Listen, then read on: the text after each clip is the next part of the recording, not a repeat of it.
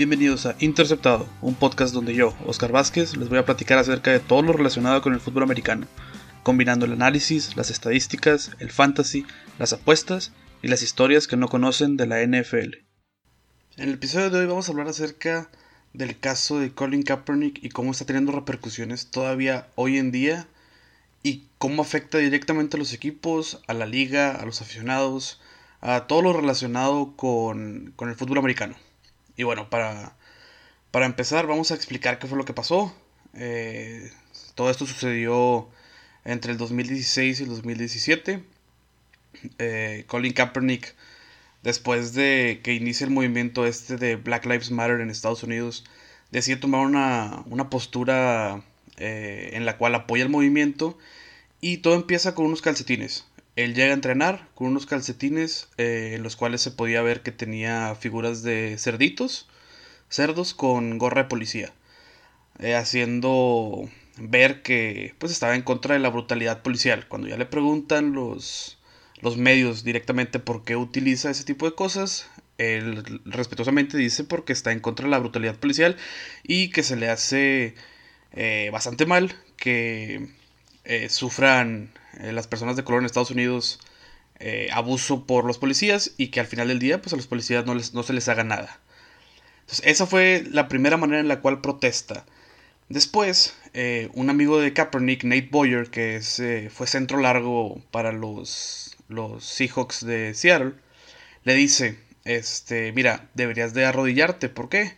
Porque nosotros en la Armada, Nate Boyer fue fue Ranger, estuvo, eh, tuvo seis viajes a Afganistán, o sea, estuvo en la Armada de los Estados Unidos. Le dice, cuando eh, uno de nuestros soldados muere, nos arrodillamos para mostrar respeto hacia las personas que, ya no están, que fallecieron. Entonces, eso es lo que quiere mostrar Kaepernick cuando se arrodilla. O sea, hasta cierto punto decir, oye, eh, sí, llamar tu atención pero al mismo tiempo mostrar respeto por las vidas que se han perdido o que se, perdieron debido a la brutalidad policial. El problema es que todo esto se, se ve de otra manera y los medios lo empiezan a utilizar como, oye, está eh, faltándole el respeto a la bandera, está haciendo cosas para enojar a, a los que son muy, digamos, patriotas en los Estados Unidos.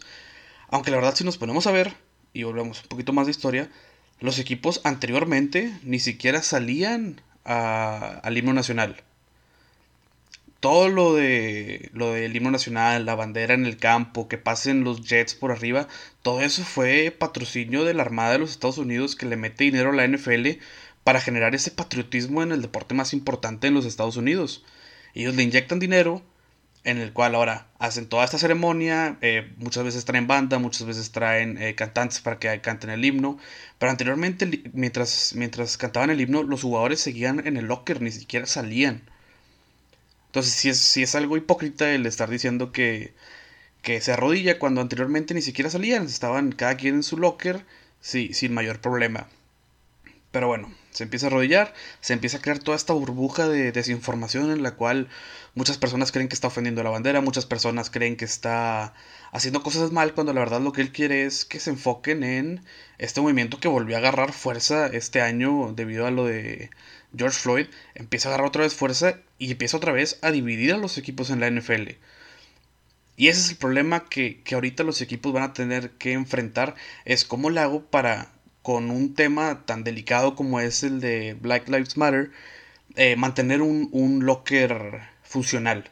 Y ya vemos ejemplos de cómo no hacerlo. Ya vemos el ejemplo con los Santos de Nueva Orleans, en el cual Drew Brees sale y da una declaración errónea al decir que él no puede participar en un movimiento que le falta el respeto a la bandera de los Estados Unidos, cuando la verdad ese no es el fin del movimiento. El fin del movimiento es pues que vean que la brutalidad policial en los Estados Unidos es algo que existe y que no se ha castigado eh, hasta ahora. Entonces, el, pero el hecho de que Drew Brees haya dicho esto, pues hizo que bastantes de sus compañeros se enojaran y las redes sociales se volvieron locas. Empezaron a salir noticias, empezaron a salir eh, diferentes artículos en los cuales eh, gente apoyaba y gente no apoyaba a Drew Brees. Y, y el tener un, un, una figura pública tan grande como Drew Brees, que ya ha ganado el premio Walter Payton a, a la persona del año en la NFL, pues hace que se, se vuelva muy controversial. Llegó a tal grado que varios de sus compañeros de equipo eh, dejaron de seguirlo en redes sociales. O sea, dijeron que no podía ser que su capitán tomara esa postura en la cual decía que no apoyaba el movimiento. Entonces, un día después eh, se retracta de todo lo que dijo y dice que, que, fue un error de él, no se debió haber expresado de esa manera y que apoya el movimiento. De perdido se, se reivindicó de cierta manera. El siguiente problema llega cuando el presidente de los Estados Unidos, Donald Trump, eh, le tuitea y le dice, oye, no te retractes de tus palabras, o sea, tú crees eso y punto. Entonces, pues, otra vez, los medios se empiezan a meter, se hace otro borlote, y ese es el otro gran problema que existe ahorita con los equipos, los medios de comunicación. Es tanto... Hay tanto... O sea, cada, jugador es un, es un reportero, ¿por qué? Porque cada jugador tiene su celular y empiezan a grabar cosas. Lo vimos hace dos años cuando en el locker room de Pittsburgh Antonio Brown grabó después de un juego mientras el coach estaba hablando y casi se meten en problemas porque el lenguaje que se usa en los vestidores pues es, es fuerte, o sea, no, no, no se están diciendo palabras bonitas todo el tiempo. Son cosas que los coaches y los jugadores esperarían que se quedara ahí, pero volvemos, ya cada jugador casi casi es un reportero porque tienen lo necesario para que las cosas se hagan virales fácilmente, y más en esta época si nos vamos anteriormente, anteriormente entraban uno o dos reporteros por, por vestidor y eso era todo para todo el equipo. Ahorita son bastantes más y volvemos, cada jugador da su opinión, eh, muestran sus intereses en redes sociales.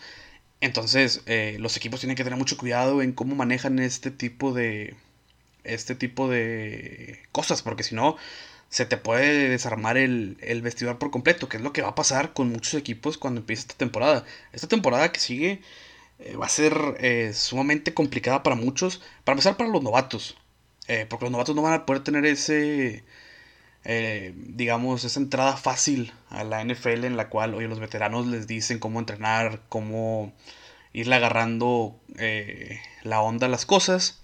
Van a tener que simplemente entrar y punto. Y lo más probable es que vayan a estar en cuarentena eh, durante cierto tiempo para que la liga siga. Ahora, otra cosa que quería tocar es ahorita el gobernador de Pensilvania ya dijo que todos los eventos deportivos masivos van a ser a puerta cerrada y que no se le ve cuándo puedan abrir. Entonces eso significa que de perdido para Filadelfia y para Pittsburgh, pues no va a haber aficionados en sus estadios y al ser dos equipos eh, con una fuerte representación dentro de la NFL, pues eh, cada vez tiende más a que de perdido las primeras cuatro semanas vayan a empezar sin, sin personas en los estadios.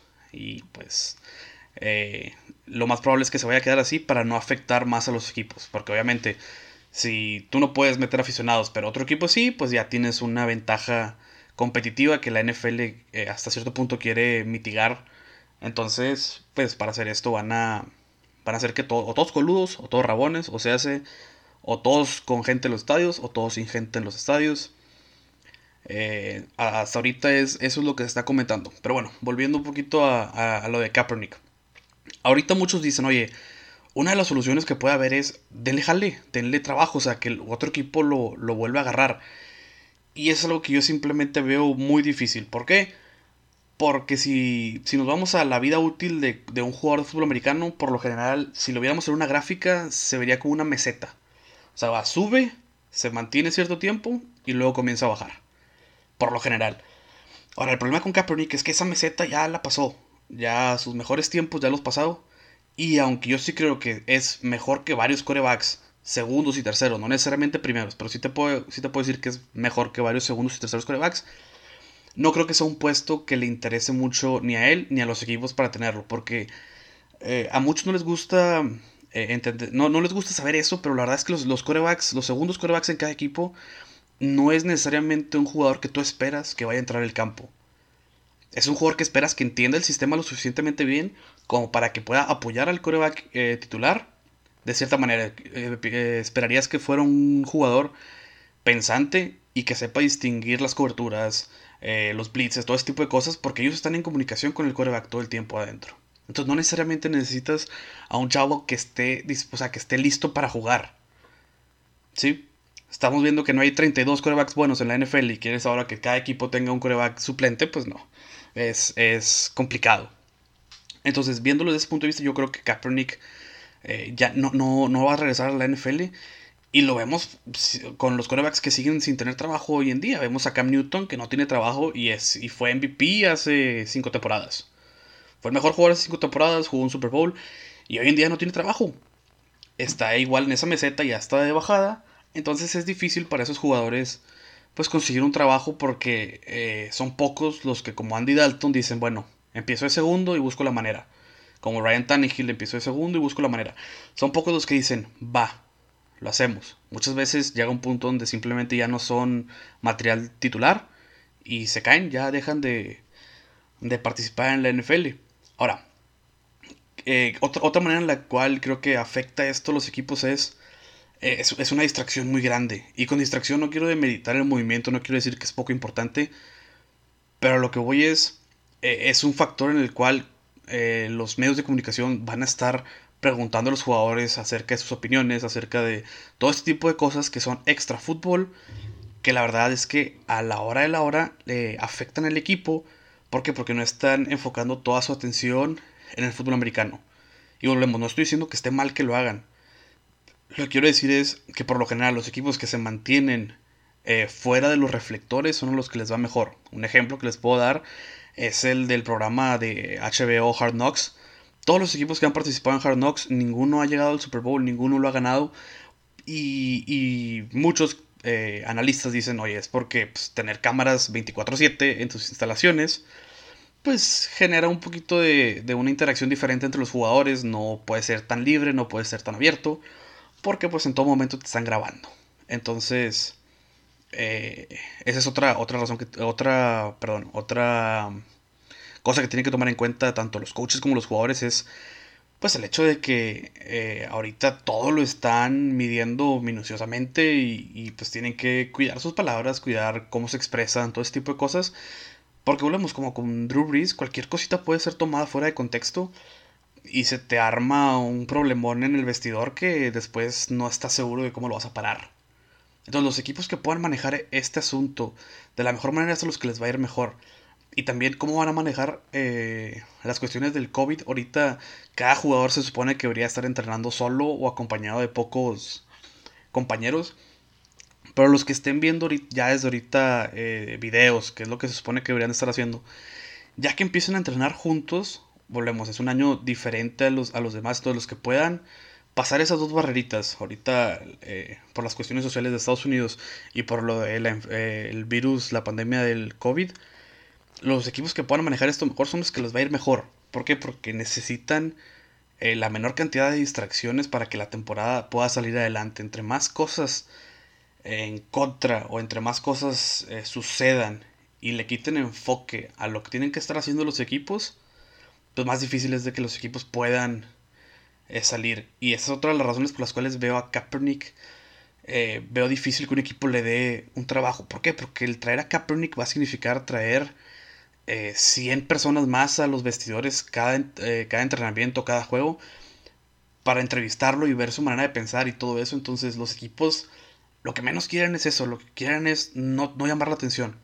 Hay excepciones, por ejemplo, tenemos a los equipos, digamos, de con menos aficionados que podrían decir, oye, pues puede ser un buen movimiento el traerlo para que haya más cámaras, haya más cobertura hacia nosotros. Pero el hecho de que no haya sucedido en los últimos dos años, eh, a mí me hace pensar que los dueños simplemente dijeron, ¿sabes qué? Eh, este jugador ya fue, ya llegó a lo más alto que pudo haber llegado. Y yo veo muy difícil que le, muy complicado que le vayan a dar otra oportunidad. Ahora, otro tema que hay que tocar y que hay que, que está relacionado mucho con esto es eh, un cambio de regla que querían hacer y que se sigue viendo hasta cierto punto es en cuestiones raciales si vemos hoy en día todos los head coaches de la NFL, nada más hay cuatro que pertenecen a, los afroamericanos, más hay cuatro eh, afroamericanos.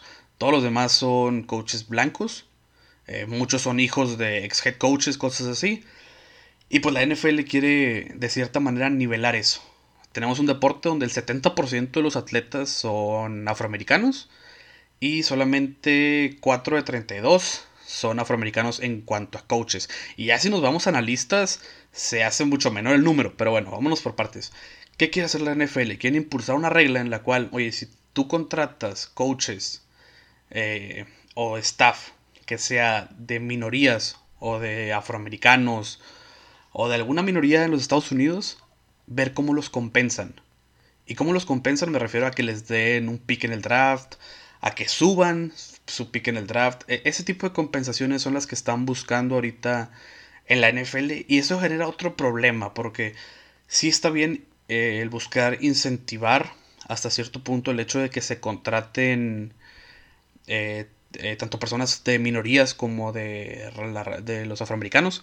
El problema es que luego los equipos también pueden abusar ese tipo de cosas. Hay que dejar muy bien claro que hoy en día hay una regla que es la regla Rooney, que fue eh, llegó a la NFL gracias a los Rooney, que son los dueños de los aceleros de Pittsburgh, en la cual todos los equipos tienen que entrevistar mínimo a una persona eh, afroamericana o de alguna minoría para sus puestos de head coach y de, de coaches en general. Esa, esa regla lleva ya años en la NFL, pero la verdad es que no se ve el impacto tan fuerte ya que, volvemos, solamente cuatro head coaches en la NFL son, son afroamericanos eh, o de alguna minoría, entonces eh, no, no, ha impactado como, como, se buscaba que impactara. Entonces, ¿qué es lo que buscan? Pues esto, que haya, que haya más diversidad en cuanto a en cuanto al cocheo. Ya hemos visto en años pasados que eh, ya también están integrando a, a, las mujeres, que es, es algo bastante bueno. La cosa es que hay, tienen que seguir trabajando y yo creo que es un buen paso. La cosa es, no estoy 100% seguro de que el incentivarlo con draft picks, el, hecho de darte mejores picks o darte más picks vaya, vaya por el buen camino porque volvemos. Son reglas que, que pueden ser abusadas de alguna manera. Pero el hecho de que ya lo estén tratando de, de arreglar de alguna manera, pues te hace ver que la NFL le importa y, y es algo que están buscando de alguna manera eh, arreglar. ¿Sí? Ahora, otra cosa que sucedió también hace poquito fue varios jugadores de, la NFL eh, hicieron un video en el cual le pedían al comisionado que pidiera perdón por eh, todo lo sucedido durante el periodo que les conté de Kaepernick en el, en el cual pues eh, no lo multaron pero pues sí, sí se hicieron como de la vista gorda de no está pasando nada eh, nosotros vamos a mantenernos fuera de esto, cuando la verdad es que cuando son temas de esta magnitud, pues uno está a favor o está en contra, no, no te puedes mantener eh, neutro. Entonces, eh, varios de los jugadores que pidieron, pues son jugadores de nombre, llámese Ezekiel Elliott, de Sean Watson o del Beckham, pero el que más le importó a la NFL fue Patrick Mahomes, porque pues la verdad es, viene siendo eh, después, el año pasado fue Lamar Jackson el MVP, pero un año antes fue él. Acaba de ser campeón del Super Bowl. Ahorita la cara de la NFL es Patrick Mahomes. Y el hecho de que él haya estado en ese video llevó a que un día después de que salió el video, el comisionado de la NFL dijera eh, que se siente avergonzado de la postura que tomaron hace dos años y que la NFL apoya el movimiento. Ahora, es fácil decirlo en video, es fácil eh, pedir perdón. Ahora habrá que ver qué medidas se toman para que en realidad se vea un cambio. Y es lo que a mí me va a parecer interesante en esta temporada que ya tiene bastantes problemas, pues ver qué hace la NFL de extra para poder compensar hasta cierto punto las acciones que se tomaron erróneamente eh, hace dos años. Eh, yo creo que es una historia que se va a ir desarrollando poco a poco, pero sí me parece interesante el hecho de que la respuesta del comisionado fue prácticamente en un día, o sea, en un día dijo, ¿sabes qué? Sí, estuvimos mal, nosotros como NFL eh, respaldamos el movimiento y estamos a favor. Entonces, eh, es algo que hay que ir, hay que ir viendo. Eh, pero bueno, es todo por hoy. Un poquito de, de conexión entre lo que sucedió hace dos años, lo que está sucediendo ahorita y cómo va a impactar a los equipos. Ya saben, me pueden seguir en redes sociales, en Twitter arroba Gorelations para cualquier duda, ya sea del fantasy, del reglamentos, partidos, pues, de lo que quieran hablar. Si tienen algún tema que les gustaría tocar, todo eso me pueden, me pueden por ahí decir, preguntar de alguna manera. Y pues nos estamos escuchando la próxima semana, ya saben, todos los martes, eh, mismo canal, misma hora. Nos vemos.